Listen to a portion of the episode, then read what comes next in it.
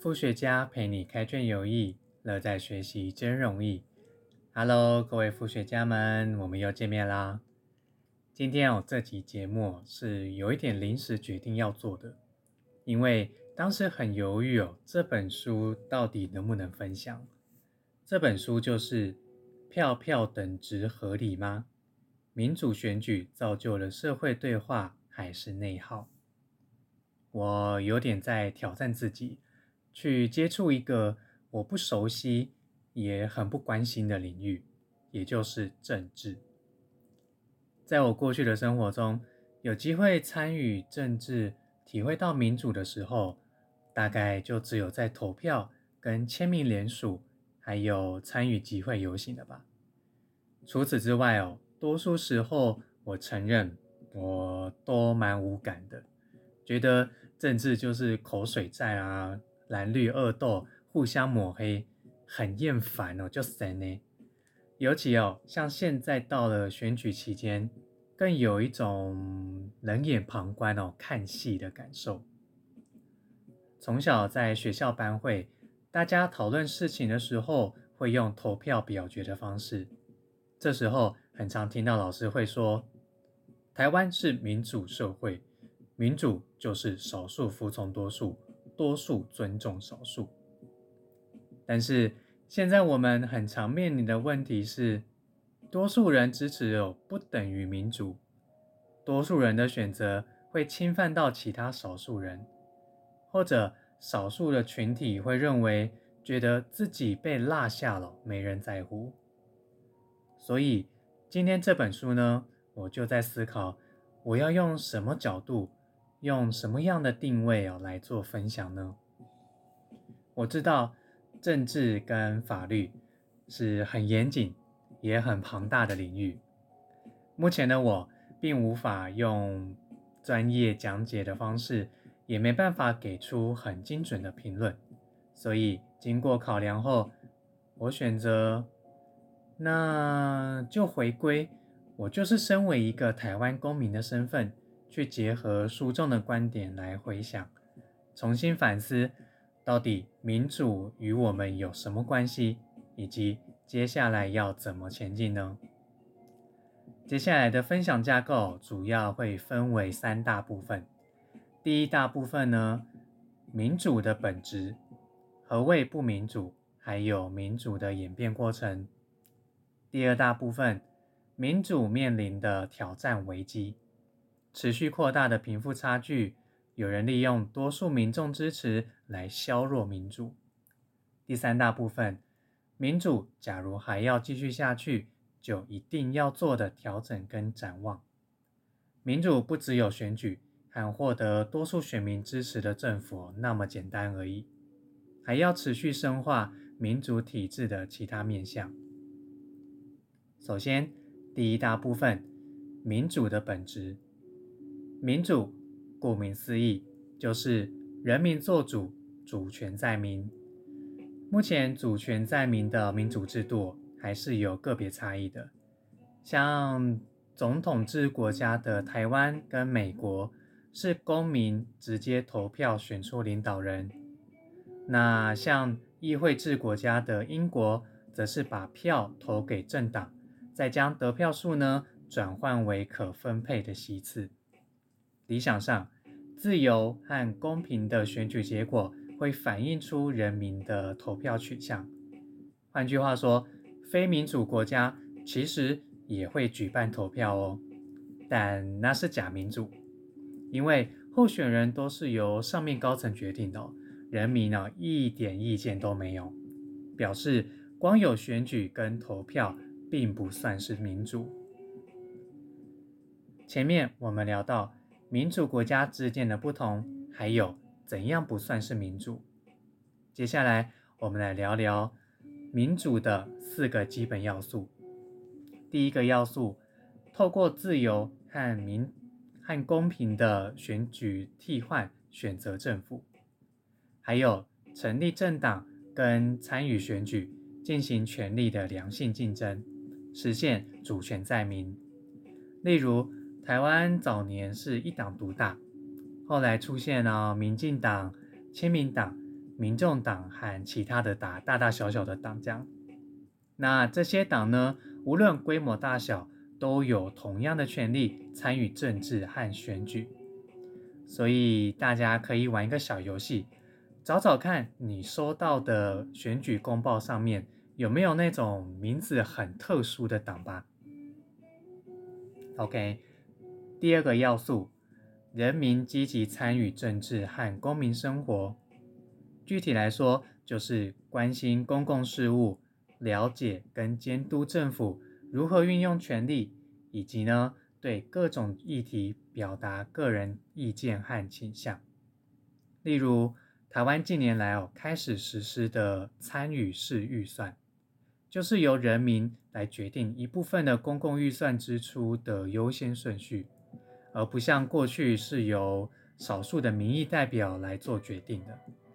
另外还有公投哦，人民有权利知道每一项公投案的充分资讯。每个政党跟候选人的证件哦，在投票。第三个要素，每一位公民都拥有基本权利的保障跟改善，无论宗教、文化、少数民族跟多元性别族群等等。而且还有很重要的是，批评跟抗议政府，只要是和平行使权利的，政府也不得打压哦。像几年前有职业的工会在凯达格兰大道抗议集会游行，这样。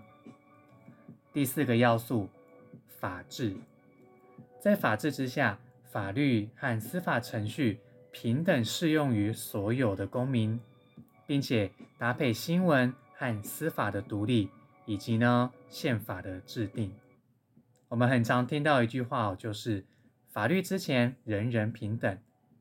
王子犯法与庶民同罪，法律审判要公平、公正、公开，不能黑箱处理的。以国家层面来看，国家也不能违反法治，也要尽力的实现制约与平衡，也就是确保立法、行政、司法三权分立。民主的雏形呢，其实在几千年前就已经出现了，是直到比较近一两百年呢，才逐渐成为主流的。在民主之前哦，有很长很长一段时间，还有很多不民主的制度，例如欧洲国家的君主制、苏联的社会主义、中国的共产主义啊，都是很常见的制度。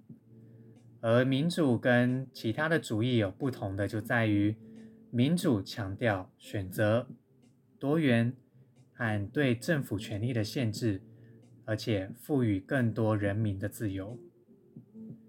第二次世界大战和二次世界大战期间的纳粹大屠杀，促使各国呢签署了世界人权宣言，民主哦从此开始哦被视为。保障人权的好方法，基于以上的自由、开放、保障、稳定、和平的特质，资本主义这个目前全球经济有最主要的价值观，也非常适合在民主体制哦发展的更好。经济好，也进一步带来国家的和平稳定。所以呢？世界上多数经济发展比较好的国家都是民主制的。前面一段我们提到了民主的四个要素和民主助长的资本主义，听起来国家和平稳定、经济发展良好，似乎人民都安居乐业的，不是吗？但真的是这样的吗？于是呢？准备好你坚强的心脏，我们要来到这本书的重中之重喽。民主受到的限制和挑战，以下分作两点来说明哦。第一点呢，越来越离谱的贫富不均跟贫富差距。民意代表是人民选出来的，既然是民意代表，就应该代表民意啊。但是。越来越多人怀疑，真的是这样的吗？根据全球权威的调查，越来越多国家内部的贫富差距越来越大了。这过程中，很可能有越来越多人哦被落下了，跟不上了。他们发现自己的声音跟选择并没有被看见。民意代表甘愿或不甘愿被少数人、少数团体把持住而为他们服务。再加上因为选举很需要一大笔钱，所以特定的利益团体更有资源，透过政治现金。来拉拢支持他们的候选人，这样贫富之间不对等的情况，因此呢一直被复制哦，难以翻转。在这边哦延伸补充一下，台湾的监察院有设立政治现金公开查阅平台，可以查询各个候选人、各政党接受政治现金的比例多寡。从这里呢，我们也能得知这个候选人的政策倾向。大家有兴趣的话，可以点开资讯栏的链接，去搜寻你所在县市的候选人。OK，到这边了，你可能认为，嗯，资本主义会有这样的发展哦，在所难免嘛。但是我们顺着继续往下想，这个不均衡带来的落差越来越大，越来越大。而且看到政治维护的是少数人的利益，看不到翻转的那一天时，是不是会引起动荡不安呢？或者说会变得冷漠、事不关己？像我之前就有朋友在吐槽说：“哎，反正哦关心关心的也没有改改变不了现况啦，干脆哦眼不见为净，政治人物都没有一个好东西。”最后就是决定不去投票，浪费时间。这一点呢，在台湾跟其他民主的国家都是非常大的问题。人民当中，尤其是青年世代，越来越对政治无感了。这样的行为哦，也很大程度影响了前面提到的民主四个要素中的公民参与。公民参与是民主的核心。如果越来越少人关心，不是就越难发生转变了吗？而一旦哦这样的贫富分化越来越极端，心灰意冷的人哦越来越多，便给了别有居心的政治人物趁虚而入的机会了，去煽动民众内心的愤怒、恐惧、冲动等等这些哦强烈的非理性信念。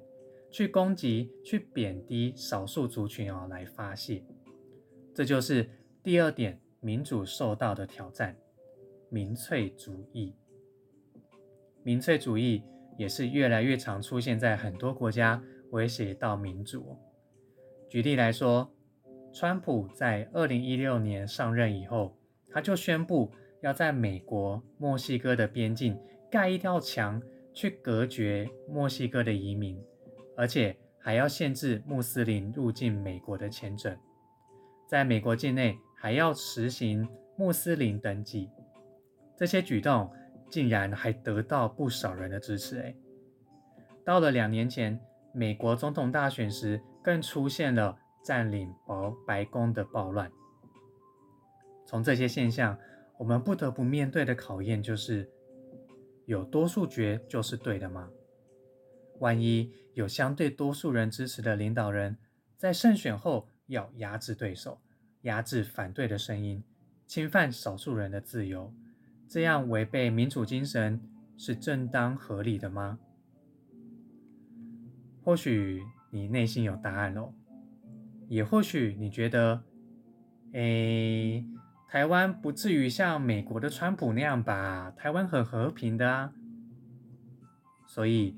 我想邀请你试着想想，民主真的能带来安定和秩序吗？前面提到，民主是很重视个人权利的，也很包容多元社会的。但是这样的优点呢，同时也有风险，因为当我的权利和你的和他的权利相冲的时候，怎么办呢？举例来说，三年前的。二零一九年五月二十四号，同志婚姻平权法正式上路了。在这个之前，有着许多的公听会和联署公投。反同方认为，同志的结婚权利违反了他们的宗教信仰权，但是挺同方则认为，民法的婚姻权是不分性别，人人皆可享有的。这样的对立跟冲突也很难两全其美。只要有一方的权利获得维护，就难免会损害另一方的权利。永远没有定论和标准答案，所以。我再邀请你想想，民主真的能带来安定和秩序吗？接着，我们来到了第三大部分，民主要做的调整跟展望。我们可能以为民主只关注了多数人的意愿和权利，就像小时候老师说的“少数服从多数”，但多数不一定有在乎少数啊。所以我们要改变对民主本质的认知哦。前面提过的民主四个要素，不只有选举和获得多数选民支持的政府这么简单，这只是其中之一。还记得吗？我们在这边要快速复习一下还有什么哦？还有人民积极参与政治和公民生活，每一位公民都拥有基本权利的保障。法律和司法程序平等适用于所有公民，所有公民哦。只要我们持续深化民主体制的所有面向，民主它仍然是相对良好的制度。它赋予我们空间和机会去处理人民生活水平和机会的差距，也确保政府不会变相利用权力来阻止改变，导致各个族群无法受惠。民主并不完美，它比较像个有机体哦，仍然需要不断的调整跟进化，与时俱进，与人俱进。因为民主是关照每一个人、每一个人的制度。节目来到这边哦，大家不晓得还好吗？很感谢你们啊，陪着我一路。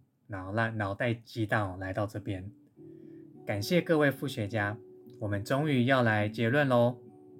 接下来呢，我想引用我很喜欢收看的节目《Today 看世界》，由资深新闻工作者范启斐范姐在前两天十一月二十四号的节目其中一段，正好大家也可以休息一下，暂时不用听我的声音啦。来听听范姐要说什么哦。哈佛大学的学者投书纽时指出，美国的年轻族群政治参加度越来越高。这一次美国其中选举，民主党之所以没有惨输，就是因为十八岁到二十九岁的选民投票率很高。上一次年轻选民踊跃投票是二零一八年其中选举，投票率创三十年来新高，让民主党拿下了众议院。这些都显示美国的年轻选民不吃川普那一套，而且急于用选票改变现况。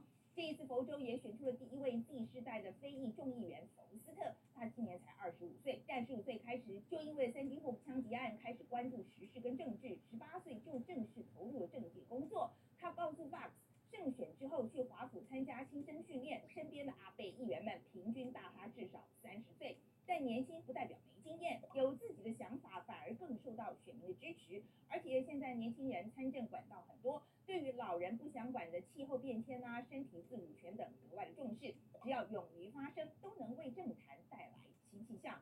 纽西兰则是有意把投票年龄从目前的十八岁再下修到十六岁。最高法院这周裁定，既然纽西兰的权利法案保障年满十六岁的人不受年龄歧视，那把投票年龄定在十八岁就是歧视啦。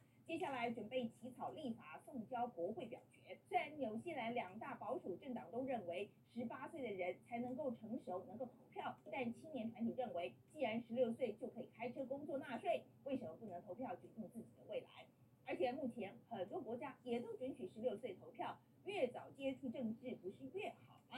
台湾这个星期六的选举也包括了十八岁公民权的公投很多人在讨论十八岁是不是够成熟能够投票的时候也许应该回头看看我们是不是提供了年轻人参与政治的环境。我们这些大人是鼓励孩子关心政治培养公民意识还是叫他们把书念好就好其他的不用管。我再讲一遍在一个社会里面投票基础越大表示能表达意见的人越多民主程度越高。这就是 one man one vote 的原理，每个人都应该有投票权，而且票票等值。所以今天我想问大家是，像确诊者不能去投票这种决定，是不是违反民主精神？A 就是反反民主。B 为了疫情不扩散，可以理解。感谢范姐的报道。最后我想说，对于身在台湾的我们，无论这次投票的结果如何，一切总会过去。生活一样要过下去的。我们可以更仔细观察选举前的这些竞选活动、政见发表言论等等，冷静看看候选人的言论是不是在渲染选民的恐惧、不安和偏见。这会比选举结果本身哦来得更重要。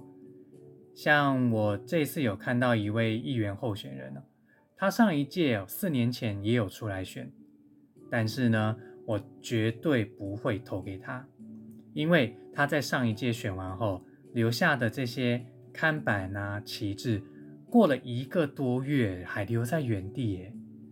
对于这样不负责任的行为，我就知道绝对不会投给他。所以，我们认识候选人，不只要听他说的话，更要看他的行为跟曾经做过的事。虽然乡民很常开玩笑说：“哎呀，台湾人都健忘了。”可是，对于接下来四年要使用你我纳税钱的人，也许要好好的把它记住会比较好吧。好啦，这是今天的分享内容。副学家陪你开卷有益，乐在学习真容易。各位副学家们，我们下次见喽。